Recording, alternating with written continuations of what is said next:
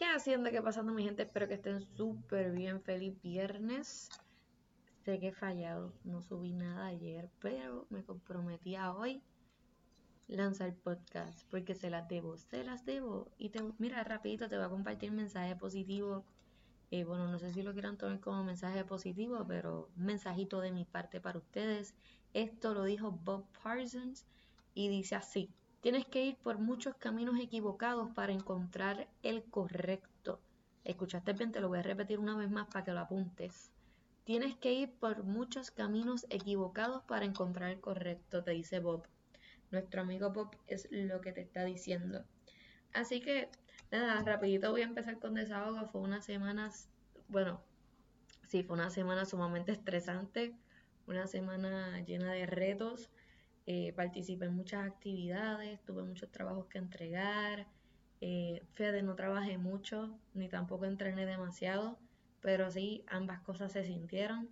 Eh, nada, ahora mismo estoy, me acabo de comer una combinación china que estoy que si me acuesto me duermo. Si me acuesto me duermo y tú sabes, y no despierto hasta mañana, pero hay que, hay que entrenar. ¿Por qué? Porque nuestra salud nuestra salud y porque por ahí viene verano y, y también porque me siento cómoda como me estoy viendo ahora mismo y no me quiero descuidar. Aunque yo sé que yo siempre me voy a gustar este como esté. Pero ese no es el punto. El punto es que han pasado muchas cosas esta semanita entre el fin de semana pasado y esta semana han pasado demasiadas cosas. De verdad que mucho estrés. Vamos a hacer algo rapidito eh, como ustedes saben, ya Daddy Yankee anunció su retiro para que sepan. Yo estaba saliendo del trabajo, eh, me senté obviamente en el carro a calentarlo, que rara vez lo hago, pero lo estoy haciendo ahora porque ya sé la importancia de calentar el carro. Eh, estaba calentando el carro y me senté y vi el video. Y yo, déjame ver, tal vez Daddy Yankee está anunciando una gira, tal vez viene para Puerto Rico, tal vez va a tirar un documental, yo no sé no sé qué va a hacer. Y cuando yo estoy escuchando de que él está diciendo que la carrera de su vida acaba de encontrar la meta, yo dije, no puede ser que le está anunciando su retiro. Y yo como que no puede ser, no puede ser, no puede ser. Yo arranqué, o sea, lloré en el carro. O sea, no atacaba, pero sí lloré de, de la emoción porque literalmente de Yankee me sigue desde mi infancia. Sea, mi, la primera canción que yo escuché a The Yankee fue Gasolina. ¿Por qué? Porque yo nací en 2001 y la primera canción que yo escuché a The Yankee de niña, pues obviamente fue Gasolina, que fue lanzada en el 2004. Fue de la, eh, la canción que pues, obviamente lo, lo trepó bastante alto a nivel mundial. Y no tan solo eso, esa canción, para el tiempo obviamente que fue lanzada, no existían muchos métodos de pues regar la, música por ahí y distribuirla. Esa es la palabra, distribuir eh, la música. Y pues piratearon la canción y ahí poquito a poco se fue regando. Y fue, de verdad que yo lo relaciono mucho con, los escritores de antes, que a veces eh, sus escritos, sus libros, así mismo los tenían que piratear para, para poder distribuirlos a nivel global. Y, y poquito a poco muchos escritores, por ejemplo, eh, Isabel Allende, eh, uno de sus escritos, si no me equivoco, fue pirateado y como que se fue distribuyendo a nivel global. No quiero decir que fue pirateado, sino como que las copias siguieron eh, compartiéndose y se hizo famosa. desde ahí, obviamente otros escritos, pero para el tiempo que ese escrito pues fue distribuido de esa manera, eh, pues ella no era muy famosa que digamos, simplemente era periodista. Eh, por otra parte, bueno, esto estoy diciendo según mi conocimiento, el que pues, sepa la historia concreta me puede corregir y me puede mandar un mensaje diciéndome, mira, wow, eso no es así, eso pasó así, asado. Pero según mi conocimiento y mi recuerdo, así fue. Eh, nada, y eso me recuerdo mucho a lo que pasó con Daddy Yankee que le piratearon la música y no por maldad, sino como que para compartirla y pues, obviamente que las personas que no tuvieran acceso a esa música tuviesen acceso y todo esto y así poquito a poco se fue regando lo que es el género urbano y no tan solo pues pasó con Daddy Yankee, pasó con Tego, pasó con Vico, pasó con Joel y Randy, que pues tenían que tirarse a la calle a, distribuir sus cassettes y sus discos. Y así es que distribuían su música. Eh, nada, rapidito, yo tomé anotaciones del nuevo disco de Daddy Yankee que se llama Legend Daddy. Legendary eh, fue lanzado ayer a las 8 de la noche. Eh, yo lo escuché esta mañana porque yo a las 8 de la noche no estaba en mi casa. Eh, no estuve hasta hoy en mi casa. Así que nada, les voy a compartir mis anotaciones. Yo las tengo por canciones, no las tengo en un orden específico. La primera canción que yo escuché, disculpen el ruido, es que como que los audífonos se me fueron. la primera canción fue El abusador de abusadores el abusador del abusador. Yo le puse un 9 de 10 porque yo lo clasifiqué como si hubiese sido una tiradera. Eh, no sé a quién le tiró, si fue como que un fronteo maleantoso o una tiradera maleantosa, como que, mm, o fue una indirecta. No sé qué realmente fue, pero le di 9 de 10, me gustó el flow, me encantó el video. Eh, la segunda canción que yo escuché fue Remix. Remix yo le di 10 de 10. ¿Por qué? Porque es como este tipo de canción que te la puedes bailar en un party, en la disco, en donde sea, sale en el carro la canción en, una emisora de radio y créeme que te la vas a bailar y te la vas a gozar. Así que le di 10 de 10, no tan solo por la lírica, sino también por los ritmos utilizados. Eh, uno quita y otro puesto que yo pues eh, lo describí como un flow un poquito maleantoso. Eh, de verdad le di un 11 de 10, me encantó la canción. O sea, creo que superó mis expectativas. Eh, y este disco no todo tiene 10 de 10, 9 de 10, 8 de 10. O sea, yo hay variedad, hay canciones que yo esperaba mucho más y hay canciones que realmente como que pues superaron mis expectativas. Está bien, y esta fue una de ellas, uno quitado y otro puesto. Es un flowcito un poquito más maleantoso. Eh, enchuleteado. Enchuleteado yo le di 9 de 10. Eh, lo puse como si fuera una canción de fronteo, como que esto es lo que yo tengo, esto es lo que yo he hecho, que tú has hecho. Pues cositas así como que con ese piquete, eso es lo que me gustó. Si hay alguien que no entiende qué es piquete, qué es flow, qué es maleanteo, no se preocupe, yo te puedo explicar ahora mismo.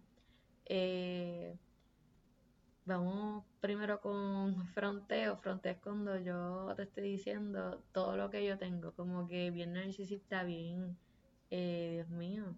es como un tipo de arrogancia eh, que utilizan pues, muchos artistas, como que mira mis prendas, mira mis zapatos, eh, mira mis números. tengo 5 millones de oyentes mensuales.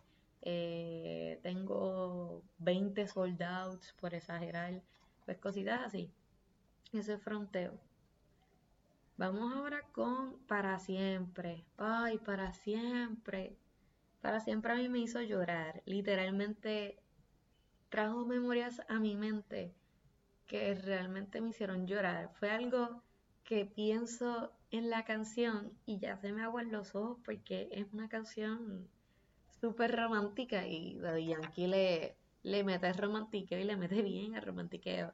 Y por qué no traerte a uno de los mejores dentro de canciones románticas, que es nuestro amigo Sech desde Panamá para el mundo. Eh, le di 11 de 10 a la canción porque sinceramente me hizo llorar la lírica y obviamente la lírica me trajo muchas memorias a mi mente. Eh, y nada, es una canción romántica. Hot con Pitbull. Eh, yo le di un 8 de 10. ¿Por qué? Porque básicamente eh, fue una canción que se tiró con el ritmo de Pitbull. Es una canción que sí, como que se espera de que Pitbull tire una canción así, no da de Yankee. Y eso como que para mí es bueno porque pues estás demostrando tu versatilidad dentro del género. Y obviamente Daddy Yankee es un ser súper versátil y una persona que corre todas las bases dentro de lo que es una producción musical. O sea, él de verdad que es súper creativo en lo que hace, en todo. O sea, lo digo en todo el sentido y no es porque, wow, soy una super fan. Sí, soy una super fan, pero tengo que admitir que hay canciones de él que me gustan, como hay canciones que no, que ya mismo les voy a explicar una de ellas. Eh, pues no me, como que no me encantó la canción de Hot. Sí, la bailaría, sí la cantaría, pero no es algo, no la tendría en mi playlist de favorita. Bom Bom, que es con el Alfa y Lil Jon. Le di también 8 de 10. Yo esperaba mucho más de esta canción. Esperaba como que escuchar un poquito más al Alfa, tal vez que Lil Jon tuviese como un poquito más de participación. Sé que obviamente es el disco de Daddy y todo esto, pero pensaba, eh, esperaba un poquito más de participación de, de los dos artistas invitados en el tema. Por eso tengo un 8 de 10. La canción está súper. Eh, gracias vecinos. Ruido auspiciado por el vecino. Eh, pues sí, pues esperaba más participación. Está bueno, es como un ritmito bien parecido al dembow, pero no es dembow. Bueno, no sé si describir qué es dembow, pero es que no, me parece dembow. Eh, por lo menos en mi opinión. y sí, de verdad fue una buena mezcla el Alfa y, Lil Jon. Pienso que en algún futuro si el Alfa quisiera colaborar con este artista, debería hacerlo porque son muy buena mezcla. Eh, la Ola, esta canción realmente a mí no me gustó. No me gustó, le di un 7 de 10, creo que fue muy dadivosa. No me gustó la canción. O sea, no, no, no la sentía como que que fuese como que no sé, el disco iba a estar duro con o sin la canción. Así me sentí sobre esta canción, La Ola. Es como un estilo hip hop, reggaeton. Sí, pues como que pues creo que muchos bailarines pueden utilizarla para montar coreografías, pero no, no, me, no me gustó. O sea, pienso que esa cancioncita no sé si estaba de más o no, pero no es de mis favoritas. De verdad que no. Eh, la canción Agua con Raúl Alejandro le di un 10 de 10. ¿Por qué? Porque nos fuimos al estilo de Raúl Alejandro, un estilo pop, un estilo comercial. Eh, y claro está, si tienen que ver el video, tienen que ver el video porque en el video de Yankee baila. Se tiran un pasito ahí medio exótico, se tiran un pasito bien chévere que uno dice, ay, el Big Boss bailando. De verdad que está, de verdad, me encantó. De verdad, esta canción, no tan solo la canción, el video eh, le, da, le da mucho puje a la canción. El video que hicieron. Y nada, realmente la canción de agua, buena. La recomiendo un popcito ahí. Si entras a una tienda, pues que pongan la canción Agua de Raúl Alejandro y de Yankee, porque es como que esta canción para hacer shopping, como que tiene ese ritmito. Eh, vamos ahora con El Rey de lo Imperfecto. Yo puse que esta canción era con un estilo de despecho romántico. Le di un 9 de 10. Eh, la lírica está súper buena. Me hubiese gustado un poquito más de profundidad, eh, ya sea en la rima o ya sea eh, no sé, tal vez que te ponga a pensar un poquito más la canción, pero pienso que también al ser una canción bastante directa y una canción que literalmente va al grano en lo que quiere decir, pues también le da esa belleza de, de lo que está diciendo, de Rey de lo Imperfecto. Y me gusta que hubo una mezcla romántica y de despecho, que pues de, verdad es una canción que sí la tendré en mi playlist y creo que hasta la utilizaría para entrenar porque te puede traer memorias a tu mente que te ayuden a entrenar. Eh, vamos ahora con la canción de Impares. Impares me encantó. Esa canción sí me encantó y también el video. ¿Por qué lo digo? Porque esta canción no es que sea de despecho full, simplemente te está cantando la realidad de una situación. Y me gustó mucho cómo él a veces utilizaba unas rimas en específico, que ahora no me acuerdo cuáles son, pero lo que es el coro, déjame buscar, voy a buscar la letra, voy a buscar la letra porque no quiero dejarlos con la curiosidad, pero Nada, buscarla aquí rapidito, no se me retiren. Pausa y volvemos. Déjame parar un rapidito aquí.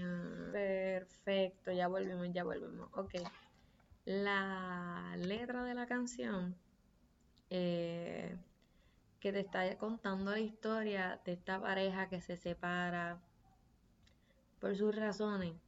Eh, pero que si de parte del, del chico él le está diciendo de que si ellos vuelven no va a ser lo mismo porque ya de por sí, pues obviamente cada circunstancia de su vida privada ha cambiado y, y también desde que se dejaron han pasado diferentes personas entre medio que pues, obviamente los han cambiado de alguna manera u otra. Eh, también se habla de que ambos fallaron dentro de la relación y para mí eso es como que, uh, como que, que que los dos admitan que si estuvieron mal dentro de una relación, creo que es una cosa sumamente madura, porque no todo el tiempo uno es el malo de la historia o la otra persona es el malo de la historia. A veces aceptar que uno también cometió errores dentro de una relación y que también pudo cometer algún tipo de daño es sumamente importante y maduro de su parte aceptarlo. Lo importante de esta canción que me, me gustó mucho fue que Daddy Yankee está cantando en una que ellos, si vuelven a intentarlo, tenemos que buscarla aquí, eh, apostamos todo por, por volver y en barra... Eh, que buscarlo por aquí. Ok, ok, ok, ok. Lo intentamos, pero esto falló. La desconfianza fue quien nos ganó. Pues hay una parte por aquí que dice que si ellos lo vuelven a intentar, que se refiere a eso, que si ellos lo vuelven a intentar, eh,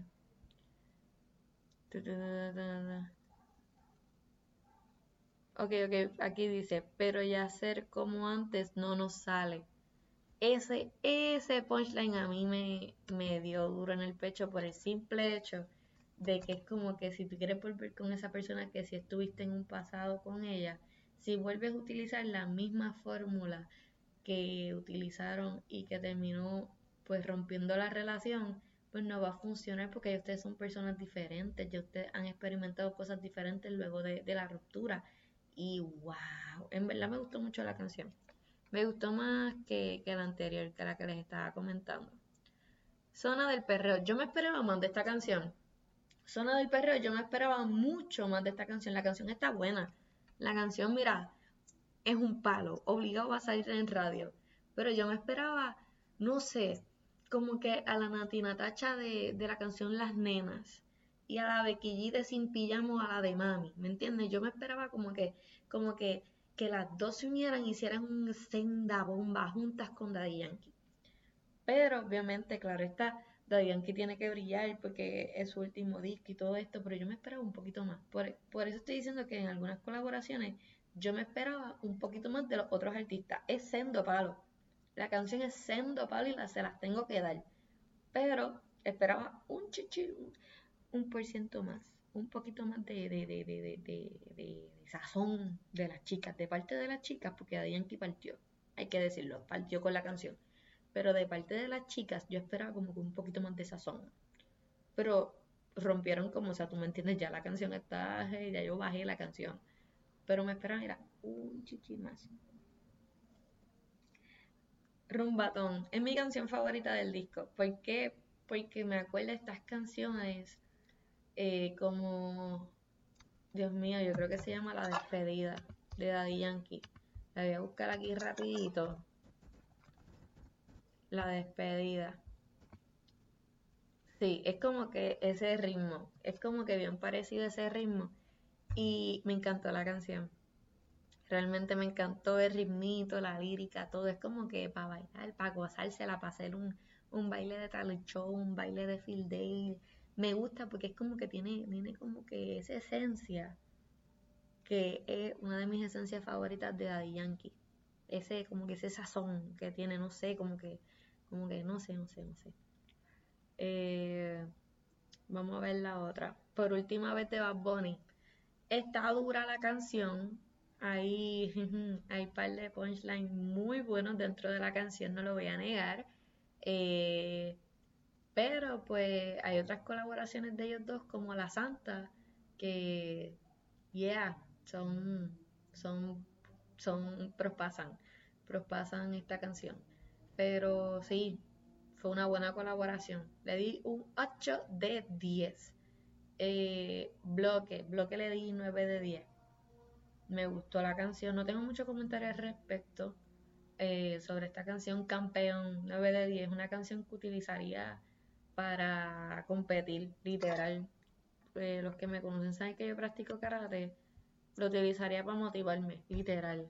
O que un pelotero lo utilice para entrar antes de batear. Y la de pasatiempo, Mike Towers. Creo que fue la mejor colaboración, según yo.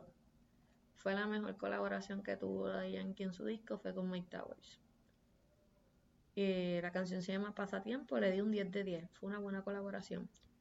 Y nada, vamos rapidito porque Dios mío, cogí casi todo el podcast para hablar del disco de Yankee. El Legendary quedó súper duro. Creo que me faltó hablar de una canción, pero disculpen, voy a cortar rapidito porque tenemos que hablar de otras cositas, pero el disco está duro, si no lo has escuchado, escúchalo. Si no te gusta el reggaetón, date la oportunidad. ¿Por qué la gente no se da la oportunidad de escuchar nueva música en su vida? O sea, yo también tengo que hacer mi asignación, tengo que escuchar más variedad de música, pero si no te gusta el reggaetón, date la oportunidad porque puede que un reggaetón comercial, un reggaetón romántico, tal vez te guste el maleanteo y no lo sabes. Eh, y no necesariamente te tienes que creer lo que dicen en, en las canciones porque hay artistas, por ejemplo, eh, que cantan de maleanteo, pero no son maleantes. Lo menos que han hecho en su vida es coger una pistola. Eh, o nunca han bregado con. Nunca han trabajado con droga, ¿me entiendes? Tal vez como que no te. Bueno, nada. Experimenten, experimenten, escuchen, porque así vas a conocer a, a la generación que está creciendo poquito a poco tienes que diversificar tu oído. Eso me lo enseñó mi maestra Paulita Bellón. Tienes que diversificar tu oído. Si no lo diversificas, no vas a conocer lo que te rodea. Así de simple, así de sencillo. Rapidito, voy a hacer una comparación rápido porque eh, se me está acabando el tiempo. Eh, Pacho, eh, el Alcaeda creo que es Pacho, pero nada, Pachito, Pacho. Pacho le contestó a Residente y la tiradera se llama Si yo fuese J Balvin. La pueden buscar en YouTube. Eh, ahora mismo tiene, ¿cuánto? 500, 563.955 views en solo dos días. Muy buenos números. Eh, él tiene en Instagram 626 mil seguidores y en Spotify mensualmente lo escuchan 1.019.573 personas. Eh, hice una comparación rápida con Residente. Me gustó la tiradera que hizo. No fue algo wow, qué brutal, lo barrió. Simplemente hizo una buena representación. Eh, tiró buenos punchlines hay cositas que se las doy, hay cositas en las que no se las doy. Eh, nunca había escuchado a Pacho. Tal vez sí había escuchado una que otra canción. No soy fanática de él. Sí he, escuchado más a Residente. Eh, y nada, eh, empecé a comparar números. Obviamente Residente pasa mucho a Pacho y en números. ahora mismo Residente en Instagram tiene 8.6 millones de seguidores eh, en Spotify lo escuchan 10 millones 180 mil 264 personas mensualmente. Y su tiraera hacia J Balvin eh, lleva tres semanas en, el aire en YouTube eh, y tiene 77 millones 77 millones de views. Obviamente los números se comparan y los años de experiencia también. Claro está, lo que es la profundidad de lírica se la doy a Residente. Hay unos punchlines que se las doy a Pacho. realmente. Pero eh, creo que esto ya, esto es un problema entre dos artistas y no creo que eh, la empresa completa se tenga que meter y defender a un artista que no quiere ser defendido, primero, un artista que no se ha expresado y que ha seguido con su carrera. Eh, yo no voy a decir que está bien o que está mal porque es la carrera de él. Yo sé que si yo fuese J Balvin, eh, pues hubiese hecho otra cosa que pues, hubiese manejado la crisis de otra manera. Eh, muchas personas, muchos artistas han tenido no problemas de esta manera, pero sí han tenido sus problemas y han hecho sus comunicados de prensa y han hecho tal vez alguna expresión a través de algún video o alguna entrevista aclarando la situación o también disculpándose. Eh, claro está, cada cual utiliza la estrategia publicitaria y la estrategia de que necesiten para pues seguir con su carrera y si él quiso hacer silencio y dejar todo esto atrás y seguir por ahí para abajo, pues esa es su estrategia. Vamos a ver si funciona, vamos a ver si no. Claro está. Eh, comparto la opinión con, el señor Ari Warrington, que la escuché en, en Mega, en, los en Molusco y los Reyes de la Junta, de que a veces hay que ser un caballero y hay que abrir frente a las cámaras y si es verdad lo que pasó, pues admitir y disculparse. Claro está, comparto el pensamiento en el punto de que toda carrera que Residente, René, toca, toda carrera que él toca, no es la misma. No es la misma después de una tiradera, un verso, un video que Residente tira en su contra. Y él no le tira eh, necesariamente a, la carrera de la persona, sino al mismo artista.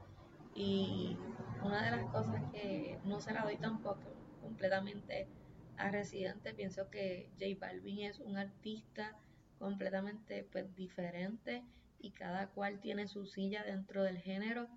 Eh, tal vez eh, la perspectiva de lo que es arte para uno, para el otro no lo es y eso pues hay que respetarlo.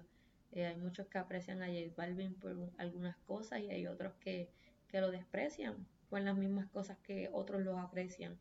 Eh, y hay que, pues, a veces no ser open-minded, pero sí aprender a, distinguir qué es arte, qué no es arte, qué se permite socialmente, qué no se permite socialmente. Pero claro está, todo es según el criterio de cada persona. ¿Está bien?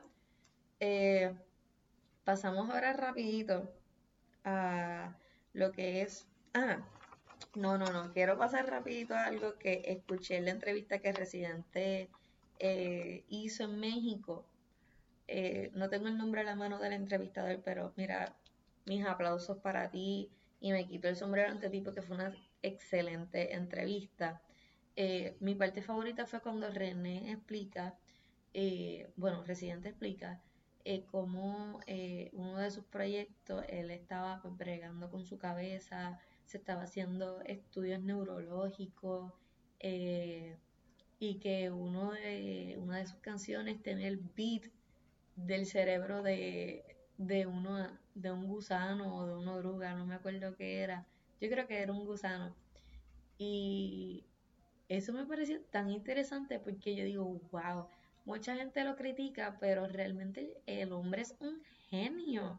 O sea, el hombre literalmente busque el arte en donde sea, busca desarrollarse, busca, o sea, de verdad mucha gente no se da la oportunidad de escuchar bien a los artistas y yo creo que eso es lo que falla y a veces eso es lo que explota con una tiradera. Claro está, hay asuntos personales dentro de los artistas, no hay que negar eso, pero a veces como que al criticar a un artista sin conocer lo que hace, sin conocer sus proyectos, sin conocer, sin leer sobre esa persona, sin ver eh, su pasado, sin eh, ver eh, las cosas que ha tenido que hacer para llegar a la fama, inclusive, no tan solo eso, sino que también ver su potencial artístico, no tan solo como escritor, sino como exponente. Y nada, yo siempre he evaluado a los artistas por el impacto que tienen dentro de una sociedad y Residente tiene un impacto dentro de la sociedad extremadamente grande. No comparto mucho de sus pensares, pero sí lo apoyo como artista porque es un ser inteligente, un ser que busca el arte donde, donde nadie lo busca. Es alguien que rompe esa cuarta pared. Eh, igual que pues J Balvin rompe esa, esa cuarta pared en, por su parte, por su lado. ¿Está bien? Son dos mundos completamente diferentes, son dos eras completamente diferentes.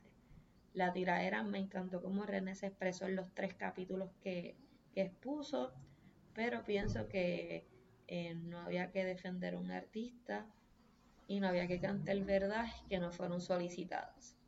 Eso es lo que tengo que decir al respecto. Pasamos rapidito con Doja Cat. Doja Cat eh, pasaron, pasó un problemita en Paraguay con ella porque eh, sus fanáticos la estaban criticando por eh, no querer como que tirarse fotos o bajar eh, de su cuarto del hotel para recibir regalos y se fue a una fiesta privada. Mira, ahora mismo estamos como que a veces subestimamos al artista y el artista también es humano. Cuando esa persona se va de gira, llega cansado, no tan solo llega cansado, llega a trabajar más. Llega a trabajar más porque a veces llegan al hotel y tienen que reunirse, tienen que atender llamadas, a veces tienen que hacer entrevistas. Y, y no lo voy a negar. Yo no soy artista, yo no soy influencer, yo simplemente soy Adriana. Pero yo poniéndome, por ejemplo, en los zapatos de Doja, en los zapatos de Bad Bunny, en los zapatos de lo que fue One Direction, en los zapatos, imagínate, vamos a poner a Celia Cruz aquí, ponerse en esos zapatos debe ser bien estresante y bien difícil. Y si el artista no quiere salir, no quiere salir. Y eso no se llama que no sea humilde. Simplemente quiere privacidad. También es humano y a veces se nos olvida eso. Y pues ella se expresó a través de unos tweets de que ella no quiere estar en la música, de que ella pensaba que ella estaba hecha para lo de la música. Esperemos en que pues esos tweets sean a base de un coraje o sean a base pues de, un desahogo, de una frustración que ella tenga, porque ella es excelente artista y ella ha hecho un boom en estos últimos tres años, ella ha hecho un boom bien brutal en, en lo que es eh, la música, pero claro está la presión a veces de, de los eh, fanáticos, es mucha. Y a veces los fanáticos exigen demasiado, demasiado. Y estos artistas son humanos, son personas que necesitan dormir, necesitan comer, necesitan paz, necesitan a veces estar en soledad. Y si, por ejemplo, ellos no quieren, no han hecho un grit, un meet and greet, que es conocer y tirarte fotos con el artista, pues no lo tienen en su agenda. No están obligados a hacer eso. Y si usted quiere dejar un regalo a un artista, mira, sencillo, básico. Usted va al, al check-in, usted deja el regalo y usted se va. Porque es que hay necesidad de entregarle el regalo personalmente al artista. Pues si te lo encontraste, se lo diste, felicidades. Pero a veces exigimos mucho de los artistas, demasiado. Eh, y a veces hay que ponerse en esos zapatos de ellos. Si yo estuviese en los zapatos de Doja y quiero estar en paz, quiero estar tranquila, me siento estresada o estresado, eh, tengo unas entrevistas que, pues, que proveer, tengo que grabar un anuncio, tengo que pues, hacer unas llamadas, tengo que saber cómo están mis perritos allá en Los Ángeles. Eh, pues créame que cuando le hacen ese tipo de críticas, vamos a ver cómo usted se siente. Pero todo está en el contexto y las circunstancias en las que se basó esta situación. Nada, mi gente, esto ha sido todo por el podcast de hoy. Me hubiese gustado hablar un poquito más con ustedes, pero ya llevo 34 minutos sin parar. Nada, mi gente, espero que eh, no se rindan en sus metas, no paren. Si quieres estudiar, estudia, voy a ti. Si quieres trabajar, trabaja, voy a ti, pero no te quites, no te rajes. Y siempre, siempre, siempre está dispuesto a aprender. ¿Ok? Siempre va a haber momentos difíciles en tu vida. No todas las relaciones funcionan. No todas las amistades son para toda la vida. A veces hay que fluir como el agua, está bien, y a veces hay que echarse un poquito para atrás para apreciar un poquito mejor la vista que tenemos de frente.